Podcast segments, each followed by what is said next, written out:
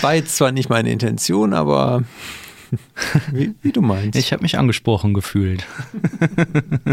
Folgen Sie meinem Kollegen David Schmidt, hören Sie noch mal rein.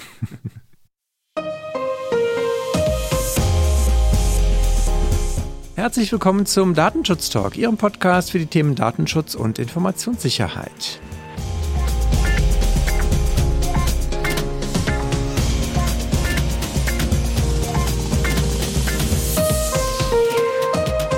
Mein Name ist Heiko Gossen und wir begrüßen Sie wieder recht herzlich zu einem neuen Rückblick in die Woche der Datenschutzwelt.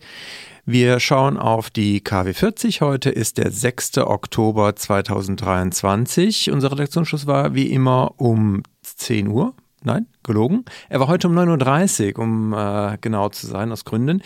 Und ich begrüße recht herzlich meinen werten Kollegen David Schmidt. Hallo David. Hallo Heiko, grüß dich. Ist aber cool, dass du ähm, unseren Zuhörerinnen und Zuhörern selbst das nicht vorenthältst. Nein, wir wollen da, wir wollen da präzise sein, so wie wir das versuchen an allen Stellen zu sein. Aber auch das gehört zur Wahrheit. Wo gehobelt wird, da fallen Späne. Deswegen das vielleicht einmal vorneweg direkt. Wir hatten auch letzte Woche ja schon eine kleine Klarstellung bei dem Thema Hinweisgeberschutzgesetz und was das datenschutzrechtlich bedeutet. Da haben wir auch nochmal Feedback bekommen, einen Kommentar auf der Folgenseite. Vielleicht das an der Stelle auch nochmal in Erinnerung gerufen. Da sind wir immer dankbar für jeden Hinweis und für jeden Kommentar. Hier ging es darum, inwieweit halt die nach außen verlagerte Meldestelle, also die extern betriebene interne Meldestelle, sich auch um Ermittlungen kümmern kann und soll oder darf. Und da hatte uns ein, ein Zuhörer hingewiesen, dass es eine Stellungnahme der EU-Kommission gibt, die wohl darauf ähm, ja, hinweist, dass hier Beschränkungen gelten, wenn man die interne Meldestelle auslagert dass diese dann keine Ermittlungen übernehmen darf. Das haben wir uns schon mal angeguckt. Das sieht tatsächlich so aus. Es findet sich allerdings halt im Hinweisgeberschutzgesetz selber dazu keine äh, entsprechende Regelung. Auch die Richtlinie, die EU-Richtlinie dazu ähm, lässt das ja dahingehend offen. Es ist also dahingehend eine Stellungnahme aufgrund Anfragen von Unternehmensverbänden äh, aus verschiedenen Mitgliedstaaten. Ohne das jetzt abschließend bewerten zu können, ob das jetzt tatsächlich eine rechtliche, ähm, verbindliche Maßgabe und Schranke ist für Unternehmen bei der Verlagerung ihrer internen Meldestelle, ist natürlich eine spannende Frage. Wer von unseren Zuhörern äh, dazu eine Meinung hat, ist auch gerne eingeladen, das vielleicht auch nochmal als Kommentar zu hinterlassen oder uns aber auch gerne vielleicht per E-Mail ein kurzes Feedback dazu nochmal zu geben, inwieweit halt diese Stellungnahme der EU-Kommission hier eine bindende Wirkung wirklich entfaltet weil es sich ja, wie gesagt, um eine Richtlinie handelt, die in nationales Gesetz umgewandelt werden muss. Und deswegen fände ich das äh, sehr hilfreich, wenn uns da vielleicht noch jemand Hinweise gibt.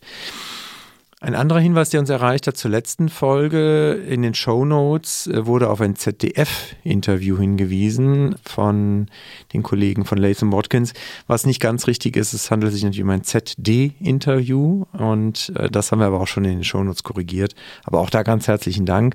Und wie gesagt, da sind wir beim zweiten Kanal, wie man uns auch Rückmeldungen geben kann, ist halt per E-Mail an datenschutztalk.migosense.de.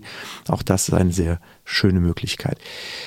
So, und dann, wenn wir schon beim Dank an unsere Zuhörenden sind, möchte ich mich wirklich insbesondere mal ganz ähm, toll und großartig äh, bei den österreichischen Zuhörern bedanken, weil die haben es nämlich geschafft, dass unsere ähm, News hier, unser Podcast auf Platz 1 der Business News in den Apple Rankings, bei den Podcast Rankings letzte Woche oder diese Woche ist. Deswegen also da ganz großartig äh, finde ich das und deswegen ganz, ganz lieben Dank nach Österreich an der Stelle. Ja, dem schließe ich mich an. Danke nach Österreich. Österreich. Gleichzeitig natürlich Herausforderung für unsere deutschen Zuhörer, dass wir das auch in Deutschland schaffen. Da haben wir es, glaube ich, bisher nur auf Platz 4 maximal geschafft. Also von daher, es ist noch, sind noch drei Platzierungen davor, wo wir uns natürlich auch sehr freuen. Also von daher, wie gesagt, es ist, ähm, es liegt in Ihrer Hand. so, und damit würde ich sagen, David, gehen wir mal in die Themen, die wir für diese Woche haben. Was hast du denn alles mitgebracht? Ich habe für heute drei Themen mitgebracht. Wir schauen auf ein Urteil zur Frist ähm, der Beauskunftung nach Artikel 15. Dann schauen wir uns die Praxis der personalisierten Werbung auf Reddit an. Da soll es nämlich demnächst eine Umstellung geben. Und dann habe ich noch etwas mitgebracht zu einem Cyberangriff auf Motel One. Was ist bei dir auf dem Zettel? Ja, einmal natürlich unser, unser Top-Thema, was wir heute haben, ist, inwieweit wir vielleicht demnächst, wenn wir denn Facebook und Instagram werbefrei nutzen möchten, dafür Entgelt entrichten dürfen. Dann schauen wir auf einen Vorschlag des Bundesrates zum Thema Kennzeichenscanning. Und ich hätte dann noch ein Update zum Thema Datenschutz und Wahlmöglichkeiten bei Google aufgrund der Aktivitäten der Bundesnetzagentur. Und dann zum Schluss noch ein Hinweis auf eine Umfrage des Bitkom zum Thema, wo stehen wir eigentlich mit der DSGVO nach fünf Jahren? Und dann sind wir auch schon, glaube ich, relativ ähm, voll thematisch heute. Lass uns direkt einsteigen. Leg los, David. Gerne. Ich beginne beim Landesarbeitsgericht Baden-Württemberg. Das hat sich mit der Frist zur Erfüllung eines Auskunftsersuchens beschäftigt. In dem zugrunde liegenden Fall hat ein Ex-Mitarbeiter mit Hilfe seines Anwalts ein Auskunftsersuchen gemäß Artikel 15 DSGVO an, ein, äh, an seinen ehemaligen Arbeitgeber gestellt. In dem Schreiben wurde zur Erfüllung des Auskunftsrechts eine Frist von neun Tagen vorgesehen. Das ähm, klingt erstmal recht ambitioniert, recht kurz. Das Landesarbeitsgericht hat sich dann äh, mit der Frage befasst, wie eine solche Fristsetzung die in der Praxis ja auch durchaus üblich ist, sich zu der in der DSGVO vorgesehenen Frist verhält. Ähm, in der DSGVO lautet diese ja bekanntlich unverzüglich, aber in jedem Fall binnen eines Monats. Hier ist das Gericht zu dem Ergebnis gekommen, dass ähm, ja, derartige künstliche Fristsetzung des Antragstellers keine rechtliche Wirkung entfaltet, sondern dass eben die gesetzliche Frist nach DSGVO gilt. Verantwortliche haben also grundsätzlich bis zu einem Monat Zeit um die Auskunft zu erteilen. Dabei darf man aber jetzt in der Praxis natürlich auch nicht vergessen, dass es ähm, ja die Maximalfrist ist, ein Monat. Und im Grundsatz erstmal gilt, dass die Auskunft unverzüglich erteilt werden muss. Ich rate aber dennoch dazu, ähm, wenn ein solches Auskunftsersuchen reinkommt, erstmal Ruhe zu bewahren und ähm, erstmal alles zusammenzusuchen. Denn ähm, ich denke, dass ein panisch herausgesendeter, ähm, eine panisch herausgesendete Auskunft äh, immer ein größeres Risiko für den Verantwortlichen bedeutet, als ja, wenn man die Frist von bis zu maximal einem Monat dann auch ausnutzt. Am Ende kommt es aber natürlich immer auf den Einzelfall an. Also dieses unverzüglich bedeutet äh, ohne schuldhaftes Zögern und wenn das Ganze schneller geht, dann darf das Ganze gerne auch schneller raus.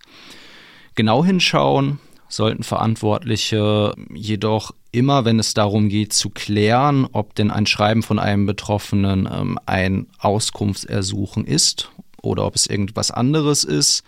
Denn das Gericht stellte hier auch nochmal klar, dass aus einem solchen Antrag nur der grundsätzliche Wunsch aus, auf Auskunft ähm, hervorgehen muss.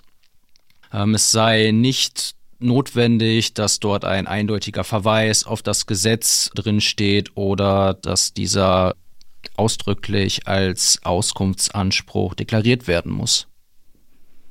Ich glaube, das ist vor allen Dingen für die Praxis nochmal sehr wichtig, dass halt der Auskunftsanspruch als solcher jetzt vielleicht nicht immer explizit sich auf Artikel 15 Absatz 3 beziehen muss, sondern dass man halt gründlich lesen muss und den halt auch rauslesen muss, wenn er halt eindeutig im Schreiben enthalten ist. Das halte ich auch für folgerichtig. Das sind ja Betroffenenrechte und natürlich kann man sich immer einen Anwalt dazu nehmen, aber das Schöne ist ja eigentlich, dass dieser, äh, diese ähm, Betroffenenrechte auch einfach praxisgerecht durch jeden umgesetzt werden sollen.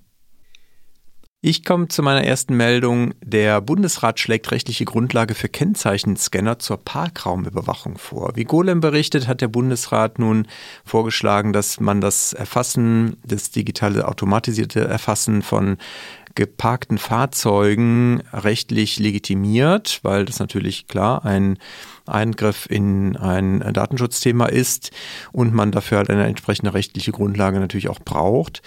Hintergrund ist halt, dass man die Parkraumüberwachung natürlich etwas effizienter gestalten möchte, weil sie heute sehr personalintensiv ist, wenn Menschen von Auto zu Auto gehen, das Kennzeichen mit eventuell vielleicht genutzten Park-Apps abgleichen, plus vielleicht auch nochmal schauen, ob ein Parkschein drin liegt. Das schafft wohl ein eine Person ungefähr 50 Fahrzeuge pro Stunde. Und wenn man jetzt halt über eine automatisierte Erfassung und automatisierten Abgleich spricht, dann schaffen halt solche Scan-Fahrzeuge, wie sie wohl auch schon in Amsterdam und Paris eingesetzt werden, wohl 1000 Kennzeichen pro Stunde. Das ist natürlich ein deutlicher Skaleneffekt. Und man argumentiert halt hier mit Erhöhung der Verkehrssicherheit. Das Ganze ist natürlich ähm, datenschutzrechtlich nicht ganz äh, unproblematisch, insbesondere weil wir ja auch hier in Deutschland schon entsprechende Rechtsprechung vom Bundesverfassungsgericht hatten 2019, inwieweit automatisiertes Scannen von Kfz-Kennzeichen überhaupt verfassungsgemäß erfolgen kann. Da ging es meines Erinnerungen nach vor allen Dingen um den fließenden Verkehr und äh, Rasterfahndungen, die damit gemacht wurden. Deswegen ist natürlich hier etwas anders gelagerter Fall und ich glaube halt die Anzahl der nicht betroffenen äh, erfassten Kennzeichen ist halt deutlich geringer als bei so einer Überwachung und Erfassung im fließenden Verkehr, weil man hier natürlich alle Fahrzeuge ja letztendlich dann auch verarbeitet, die in einem gewissen Bereich geparkt sind.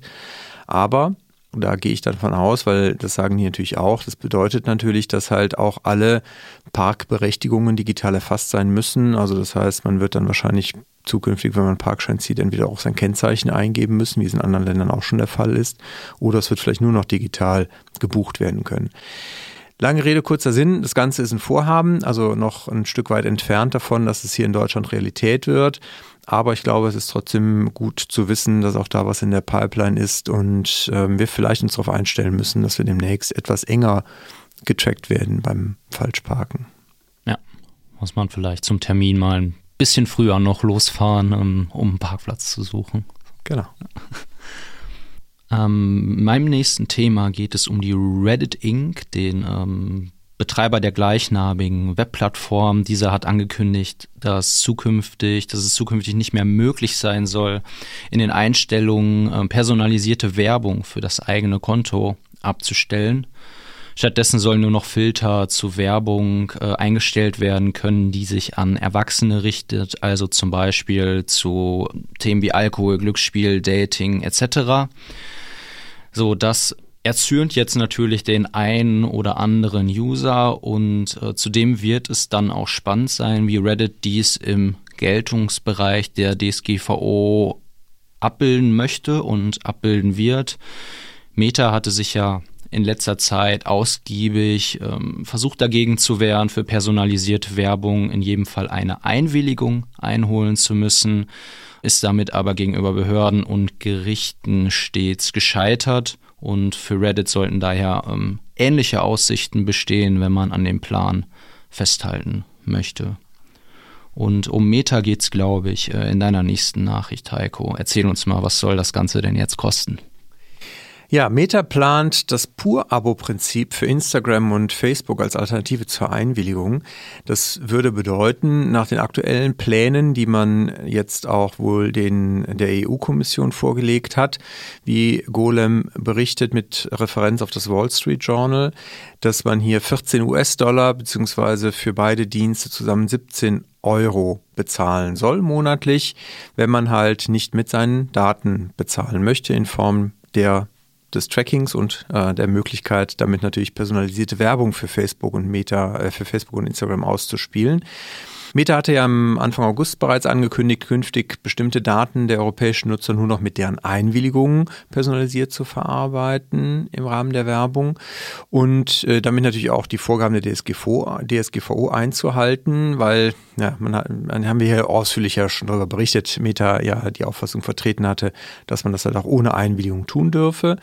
Jetzt ist halt, wie gesagt, die Lösung ein Stück weit damit erkennbar, wie Meta das halt machen möchte, indem man halt letztendlich den Nutzern eine Wahlmöglichkeit lässt, entweder einwilligen oder bezahlen. Und wie gesagt, dieses Prinzip kennen wir ja schon von sehr vielen redaktionellen Inhalten ähm, hierzulande ja auch. Und ähm, bisher, soweit ich das jetzt auch nachverfolgen kann und sehen kann, ist es ja auch ein Verfahren, was von den hiesigen Aufsichtsbehörden durchaus auch ähm, mit bestimmten Vorgaben auch mitgegangen wird.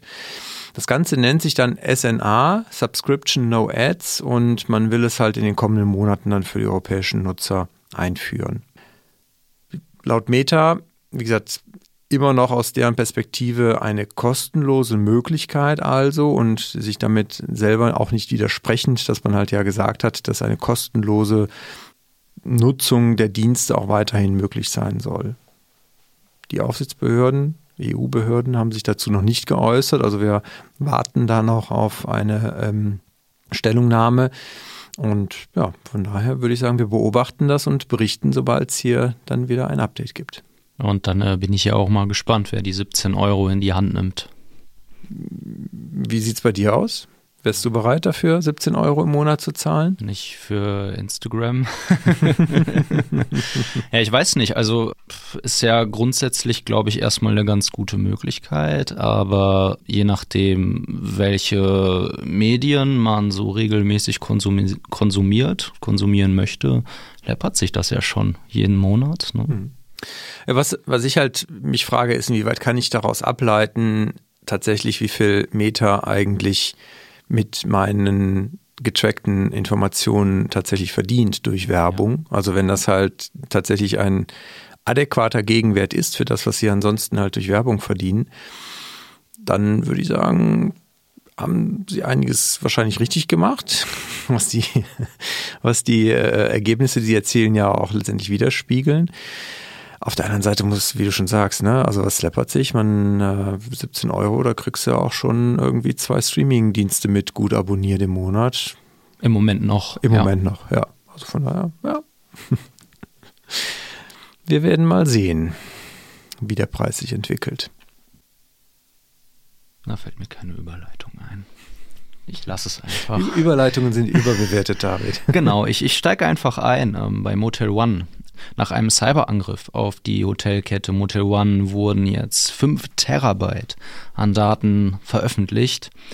Aus dem Bestand von Motel One wurden ähm, mehrere Millionen Dateien erbeutet und nun, ähm, gesagt, im Darknet veröffentlicht. Zu dieser Tat bekannte sich die Erpresserbande Black Cat. Black Hat hatte Motel One zu einer Lösegeldzahlung für die erbeuteten Daten aufgefordert, ähm, der aber nicht nachgekommen wurde. Und die nun veröffentlichten Datensätze enthalten unter anderem Gästelisten. Laut äh, unserer Quelle Heise sollen diese teilweise schon über fünf Jahre alt sein, teilweise aber auch erst ein äh, paar Wochen. Also da scheint schon ähm, einiges jetzt zum Download abrufbar zu sein. Und ähm, natürlich hat sich auch äh, Motel One geäußert. Ähm, demnach wurde die Lücke, die äh, den Angriff möglich gemacht hat, direkt nachdem diese bekannt wurde, behoben. Und zudem seien alle betroffenen Kreditkartenhalter, sofern die Karten noch gültig sind, auch informiert worden. Und es wurde auch eine extra Kontaktadresse für betroffenen Anfragen im Zusammenhang mit dem Vorfall eingerichtet. Da können wir ja vielleicht nochmal den Link zu dem Beitrag ja auch in die Show Notes packen, dass wir dann jeder, der da Sorge hat, betroffen zu sein, weil der Motel One vielleicht genutzt hat, sich dann auch diese Adresse dann einmal ziehen kann. Ja, gute Idee. Gerade bei dem großen um, Zeitraum ja. werden das ja schon einige sein können. Ja, also letzten fünf Jahre würde ich sagen, war ich sicherlich auch mal im Motel One. Hm, Dito. Ja. Die Bundesnetzagentur hat mitgeteilt, dass Google die Wahlmöglichkeit der Nutzer nachbessern muss. Auch hier haben wir schon darüber berichtet, dass ja das Bundeskartellamt äh, im Streit letztendlich mit Google aus wettbewerbsrechtlicher Sicht auch sich um Datenschutzthemen mit kümmert, soweit es sich halt, wie gesagt, auf das äh, Wettbewerbsrecht äh, auswirkt. Und im Streit mit Google hat jetzt das Bundeskartellamt nochmal einen Teilerfolg erzielt, allerdings auch, muss man sagen, nur einen Teilerfolg. Bei Diensten wie zum Beispiel Gmail und News soll es halt jetzt nun Verbesserungen geben nach einer Einigung.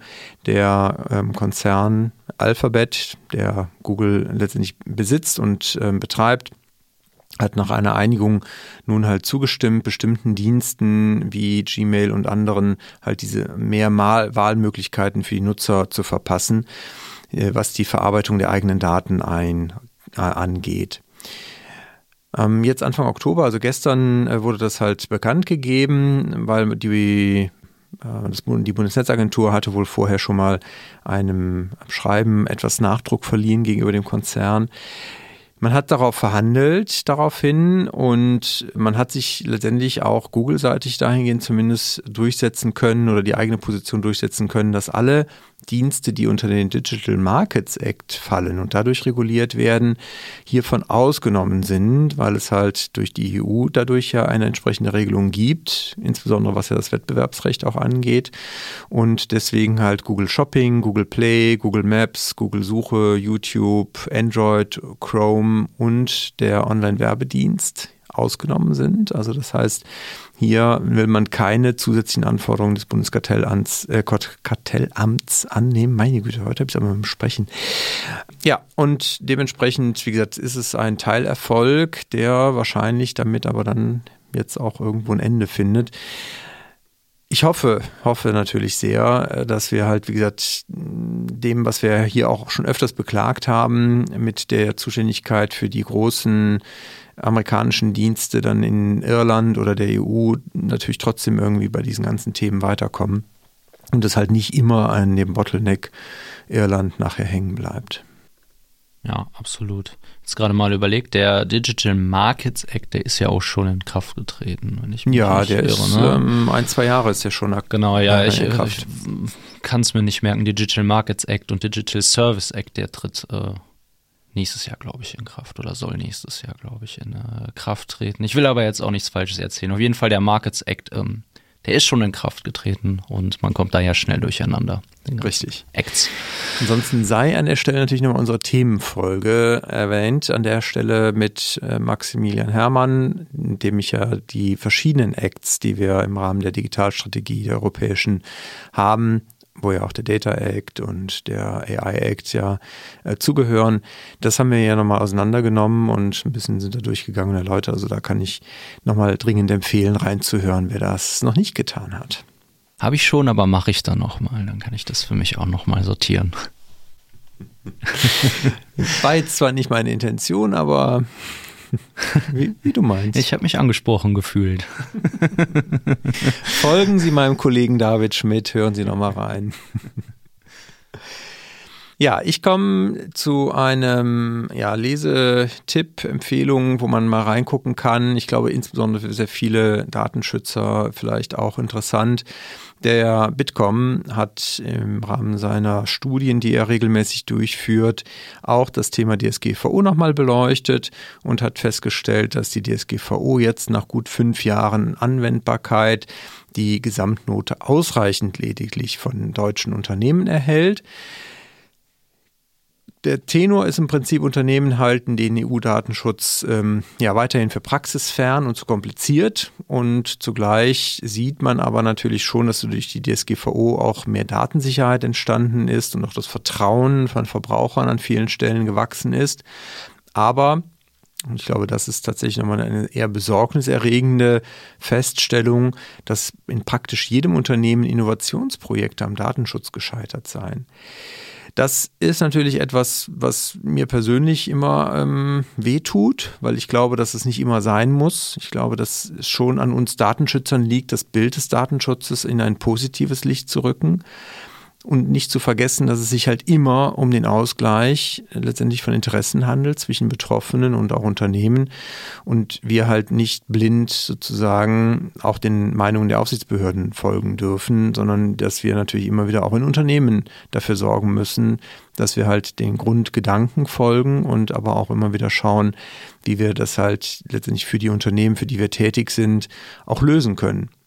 Das heißt also, ich glaube, sowohl bei den Aufsichtsbehörden meine, das ist auch ein Eindruck, der aus der Studie sich ähm, ergibt, dass halt einige Aufsichtsbehörden versuchen, so ein Stück weit ihr persönliches Weltbild irgendwie durchzusetzen, mhm. was natürlich auch nicht richtig ist. Aber halt auch Unternehmen, die natürlich, wie gesagt, glaube ich, immer gut tun, zusammenzuarbeiten und ähm, zu gucken, dass halt, wie gesagt, Innovation nicht durch Datenschutz komplett gebremst oder ausgehebelt wird, sondern dass wir halt uns als Datenschützer immer wieder darum bemühen, die Anliegen, die Ideen zu verstehen, lösungsorientiert zu denken und halt dann auch gemeinsam mit den jeweiligen Fachbereichen und Treibern im Unternehmen letztendlich nach Lösungen zu suchen, wie es halt funktionieren kann. Und wenn es halt auch bedeutet, mit Aufsichtsbehörden den Dialog zu suchen. Ich glaube, damit kann man halt viel erreichen und man muss nicht zwingend in Europa Datenschutz als Bremse sehen, sondern eher gucken, wie können wir das nutzen, um die gleichen Dienste oder gleiche Ideen datenschutzkonform abzubilden. Ja, so macht das Thema auch viel mehr Spaß, gerade auch als ähm, Berater in der täglichen Arbeit. Macht es viel mehr Spaß, wenn man als Ermöglicher und nicht als, als die ähm, Datenschutzpolizei und als der ewige Verhinderer auftritt. Ähm, wie du sagst, oft ist es ja zu Unrecht. Klar gibt es auch Dinge, die ähm, nochmal überdacht werden sollten, ob man die denn angehen möchte, aber oft findet man ja für beide Seiten zufriedenstellende Lösungen. So ist es und so soll es sein. Von daher, unser Mantra hier ist, ähm, wir wollen den Unternehmen helfen, ihre Dienste und Leistungen datenschutzkonform zu betreiben und tun immer alles dazu, dass es halt auch im besten Fall funktioniert, beziehungsweise die Grenzen halt ausgelotet sind, bevor wir halt zu dem Ergebnis kommen, dass vielleicht irgendwas mal nicht geht. Aber das danken uns unsere Kunden. Von daher, wer da Lust zu hat, sei auch gerne eingeladen, sich nochmal bei uns äh, zu bewerben, weil wir natürlich auch hier immer Verstärkung im Team suchen. Damit wäre ich durch, David, für heute. Wie sieht es bei dir aus? Hast du noch was für unsere Zuhörenden? Ich habe tatsächlich noch eine kleine Anekdote mitgebracht, die ich gern teilen würde. Ähm, eine Geschichte, die ich irgendwie ganz lustig fand. In Los Angeles werden äh, schon seit einiger Zeit Lieferroboter eingesetzt die äh, ihre Umgebung filmen und einer dieser Roboter wurde jetzt wohl am helllichten Tag gestohlen, hat quasi ähm, seine eigene Entführung gefilmt und ähm, ja, der Betreiber dieses Roboters hat proaktiv dann dieses Video an die Polizei weitergegeben. Ähm, die Täter konnten damit dingfest gemacht werden. Allerdings führt das jetzt auch dazu, dass sich der Betreiber ähm, aufgrund der Öffentlichkeitswirkung dieser Geschichte jetzt ja mit einigen, zumindest für ihn, unangenehmen Fragen zum Datenschutz auseinandersetzen muss. Ähm, zum Beispiel sind wohl die Löschfristen nicht klar definiert und auch ähm, die Datenschutzhinweise sind defizitär, da sich diese nur auf die Kunden, nicht aber auf die Passanten beziehen, die von den Robotern mitgefilmt werden. Ich glaube, so Diebe, die lesen auch immer standardmäßig vorher einmal die Datenschutzerklärung und wenn da nichts drinsteht, ist natürlich klar, dass die nicht damit gerechnet haben. Ja. ja. Ich habe äh, auch kurz überlegt, ob ich jetzt auch einfach immer mit einer Kamera auf dem Kopf rumlaufen soll, falls ich entführt werde. Ja, das ist keine schlechte Idee. Du musst nur dran denken, die Logik einzubauen, dann auch automatisiert das Video hochzuladen. Ja, oder es geht dann an die Migos-Sense, die kann das dann weiterleiten. Okay. Gut. Damit, glaube ich, äh, haben wir einen schönen Abschluss für die heutige Folge. Vielen Dank dafür, David. Äh, danke dir. Und Ihnen wünschen wir jetzt einen guten Start ins Wochenende, ein hoffentlich erholsames Wochenende. Vielleicht haben Sie noch Ferien, weil es sind ja in NRW zumindest gerade Herbstferien und Sie haben noch Urlaub. Wie dem auch sei, haben Sie eine gute Zeit, bleiben Sie uns gewogen und auf bald. Auf bald.